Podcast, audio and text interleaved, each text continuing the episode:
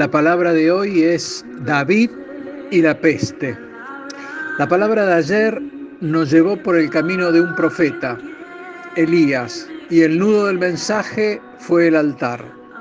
Hoy profundizaremos en este tema, el altar, a través de una historia donde David debe enfrentar una peste, quizás al día de hoy podríamos llamarlo coronavirus, y esta peste se tomó la vida de 70.000 hombres. No haremos foco en el origen de la peste, ya que el mensaje es otro. Nos focalizaremos en el altar del sacrificio. Nosotros sabemos que para que haya un sacrificio tiene que haber un altar y que un altar sin sacrificio no tiene ningún sentido. Y la historia nos cuenta que David vio un ángel extendiendo su mano y blandiendo su espada sobre Jerusalén con la finalidad de destruirla. El ángel estaba a las puertas de la ciudad, justo en la era de Ornán Jebuseo. La Biblia nos cuenta que Ornán vio al rey y a sus siervos que venían hacia él y saliendo entonces se inclinó delante del rey, rostro en tierra y dijo, ¿por qué viene mi señor el rey a su siervo?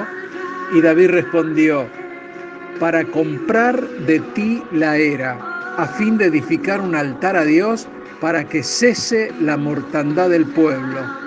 Y Ornán le dijo a David, toma la tierra, he aquí los bueyes, el holocausto, la leña y todo lo que necesites yo te lo doy gratis, gratis. Hacé todos los sacrificios que vos quieras a tu Dios.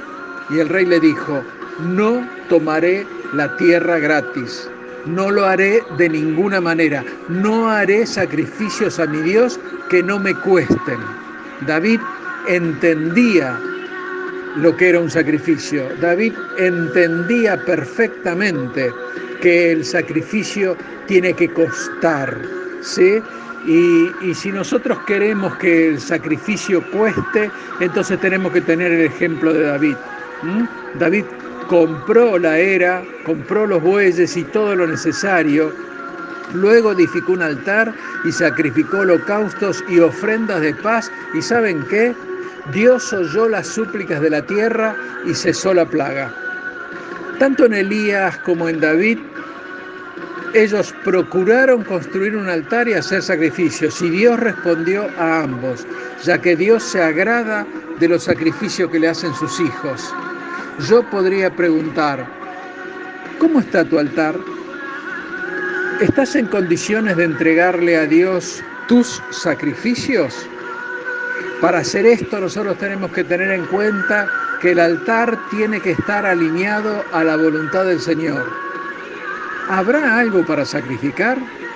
Por ejemplo, orgullo, desobediencia, falta de perdón, ira, amargura, mezquindad.